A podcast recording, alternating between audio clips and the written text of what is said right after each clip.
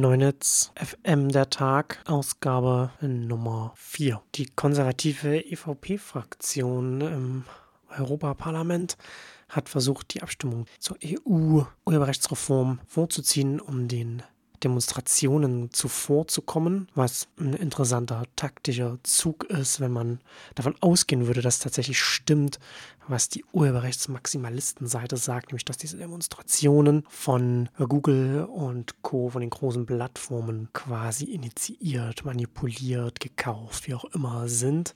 Ein ziemlich dummer taktischer Zug, wenn da tatsächlich jugendliche, junge Menschen auf die Straße gehen, weil ihnen da etwas am Herzen liegt, was da gesetzgeberisch verabschiedet werden soll. Und natürlich ist letzteres der Fall und deswegen eine, durchaus ein interessanter Vorgang, der, glaube ich, sehr viel über die Weltfremdheit der EU-Politiker aussagt, wenn es zu den Themen Internet und Digitalisierung und dann eben auch uh, zentralen Themenkomplexen wie dem Urheberrecht geht. Denn das ist ganz eindeutig etwas, was, was Respektlosigkeit den Demonstranten gegenüber zeigt. Was, glaube ich, aber auch zeigt, dass man durchaus auch die Gefahr sieht, dass da noch etwas kippen kann, wenn da diese Demonstrationen dann eine entsprechende Größe dann bekommen. Und so kurz vor der Europawahl kann es dann sein, dass dann die Urheberrechtsreform dann vielleicht doch nicht im EU-Parlament verabschiedet wird und dann alles wieder von vorne anfangen muss. Ich habe auf neunetz.com jetzt, jetzt heute nochmal äh, darüber geschrieben, denn ich finde es ganz interessant, dass all vieles, was jetzt so passiert, erinnert mich an das, was vor vielen Jahren, äh, was wir ja schon mal hatten. Das ist ja nicht das erste Mal, dass zu den Themen Demonstrationen auf der Straße gab. Es gab ja auch schon mal große Demonstrationen zum, zur ACTA. Und es ist so, dass seit Jahren Demonstrationen gegen Urheberrechtsverschärfungen stattfinden, gegen Urheberrechtsverschärfungen, aber niemals dafür. Und ich finde, das sollte langsam schon auch eine politische Rolle spielen. Das sollte schon auch in der Debatte mit äh, besprochen werden, mit angesprochen werden und thematisiert werden. Das kann man nicht einfach vom Tisch fegen, indem man sagt, dass die Leute, die sich online dagegen äußern, einfach Bots sind, was ja großer Quatsch gewesen ist als Aussage. Und man kann auch nicht einfach sagen, dass die Leute, die demonstrieren, da ja versteckte Lobbyisten sind oder wie auch immer. Nein, das sind tatsächlich Jugendliche, die auf die Straße gehen äh, oder junge Menschen oder auch nicht mehr ganz so junge Menschen, weil sie in ihrem Alltag durchaus mit Urheberrecht in Berührung kommen und da äh, entsprechend eine Meinung entwickelt haben, die, glaube ich, ältere Politiker, die Fernsehen schauen, die Zeitungen lesen und E-Mails schreiben und vielleicht gar nicht so viel äh, mit, mit YouTube am Hut haben oder mit Twitter am Hut haben oder mit Facebook, außer das als Sendekanäle zu benutzen. Da haben diese Menschen, die auf die Straße gehen, schon sehr viel mehr damit zu tun. Und letztendlich ist es ja auch so, dass der Politiker an sich daher auch äh, eher weniger macht, sondern mehr der Mitarbeiter dann Sachen hochlädt und dann passiert es schon nochmal, wie es auch bei dem Büro von Axel Voss passiert ist, dass man selbst solche Leute, die so eine Urheberrechtsverschärfung vorantreiben, dass deren Mitarbeiter dann Bilder da hochladen, die urheberrechtlich geschützt sind, also dass man das selbst da nicht jeder weiß, was er macht. Wie dem auch sei, es gibt mit Content ID bei YouTube ja bereits ein Filtersystem, das im Alltag angewandt wird und bei dem wir viele Nachteile sehen können, was aus der Urheberrechtsreform kommen würde, was passieren würde und da lohnt es sich schon, sich auch nochmal da anzuschauen, wie sich das letzten Endes, wie sich das entwickelt, auch wie bei was bei Soundcloud die Themen immer waren. Denn Artikel 13 würde bedeuten, dass man da eine, eine Verschärfung dieser Filter sehen würde, weil das Geschäftsrisiko für diese Plattformen extrem steigen würde und dann würden diese großen und kleinen Fehlgriffe nochmal extrem zunehmen.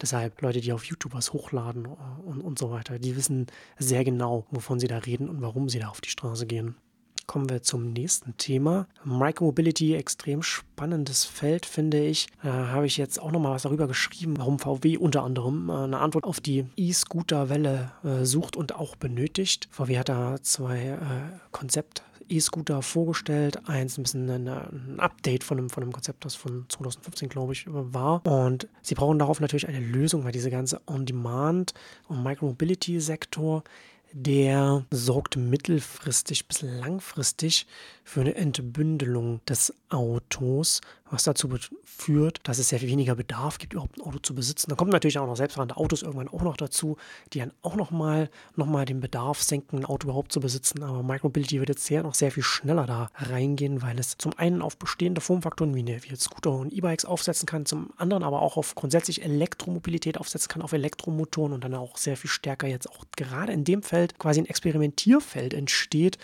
was Elektromobilität angeht und wie man da vielleicht auch andere Sachen bauen kann. Ich warte da ja schon äh, ein bisschen darauf, dass ja die ersten Einzelpersonenpots da äh, gebaut werden für diesen, für diesen Sektor. Also dass man dann auch bei schlechtem Wetter da auch geschützt da besser damit von A nach B kommen kann. Micromobility hat äh, Horse Statue zusammengefasst mit Gefährten, die weniger als 500 Kilogramm erwiegen, finde ich eine, eine, ganz gute Definition, um sich dann eine Vorstellung davon zu machen, wovon wir hier reden. Und, und das ist dann auch etwas, mit dem man diese kleinen Strecken zurücklegen kann, mit dem man sich jetzt in, in ein Auto reinsetzt, weil bis dato äh, die Alternativen dann auch gefehlt haben. Natürlich haben Leute auch Fahrräder und so weiter, aber, aber an vielen, in vielen Situationen hat man da eben neben dem Auto dann keine Alternative gehabt. Und jetzt entstehen diese Alternativen mit den E-Scootern, mit den E-Bikes und so weiter. Ähm, ich habe da heute darüber geschrieben, man kann es auch anders sagen. Heute legen wir Fahrten von 20 Kilometern weniger, also über, überwältigende Mehrheit der täglichen Strecken und damit aller Strecken allgemein mit Vehikeln zurück, die für Fahrten von Hunderten von Kilometern gebaut äh, werden, eben weil sie auch diese zurücklegen sollen, können, müssen. Das heißt also, das Auto ist letzten Endes ein Bündel, weil es ein Gefährt ist, mit dem alle Strecken abgedeckt werden sollen, selbst von den kürzesten bis zu den längsten, die man zurücklegt. Abgesehen natürlich, wenn man noch länger, dann äh, steigt man ins Flugzeug. Aber bis dahin sollte das Auto alles abdecken. Auf dem Arbeitsmarkt würde man äh, deshalb dann zum Auto sagen, sie sind leider überqualifiziert. Also, oder anders ausgedrückt, ist halt kurz gesagt, gibt es da eine Blase im Transportmarkt, weil wir mit den Autos etwas einsetzen, was völlig überdimensioniert ist für die Mehrheit der Strecken, die wir im Alltag zurücklegen. Und deswegen gibt es da einen enormen Sog hin zu diesen anderen kleineren Gefährten, zu diesen Micro, zum Micromobility. Und deswegen ist es natürlich wichtig, dass sich auch ein VW, ein Automobilhersteller, Gedanken macht, was man da für eine Antwort finden kann. Jetzt bin ich nicht sicher, ob die beste Antwort für einen Automobilhersteller auf E-Scooter ist, jetzt selbst welche zu bauen. Also weder wird das die, wird das die Nadel bewegen, noch äh, ist sicher, ob man da wirklich da in der Wertschöpfungskette da eine gute Position einnimmt. Aber immerhin macht man sich Gedanken bei VW und immerhin ist man sich bei, bei VW auch bewusst, dass mit diesen kleinen Vehikeln das Automobil ersetzt werden kann für gewisse Strecken. Bei diesem Hintergrund auch nochmal ein Interview im Spiegel mit Horace Statue, ganz interessant zu dem Thema, der da jetzt aktuell sehr viel dazu macht. Da schreibt er auch nochmal ein bisschen was, oder er sagt in dem Interview auch nochmal äh, ein bisschen was dazu, wie schnell sich zum Teil diese, diese Dienste auch international entwickeln, wie schnell die wachsen. Da sagt er, dass die Wachstumsraten im Bereich von Social Media Plattformen wie Facebook oder Instagram liegen und, und bei den Scooter-Sharing-Diensten sogar auf einem Niveau von, von Android und dem iPhone, also mit, mit einer Adoptionsrate, die man so sonst von anderen Technologien überhaupt nicht kennt. Höher, schneller geht nicht. In dem Zusammenhang noch eine kurze Anmerkung zu Lime, einem der größten Anbieter außerhalb, der, außerhalb Chinas in den USA neben Bird. Da äh, kann es durchaus sein, dass Lime demnächst von Uber übernommen wird. Da gibt es durchaus, sagen wir mal, Signale, die darauf hindeuten. Die haben jetzt angefangen, Fahrten über die, äh, über die Uber-Infrastruktur abzuwickeln.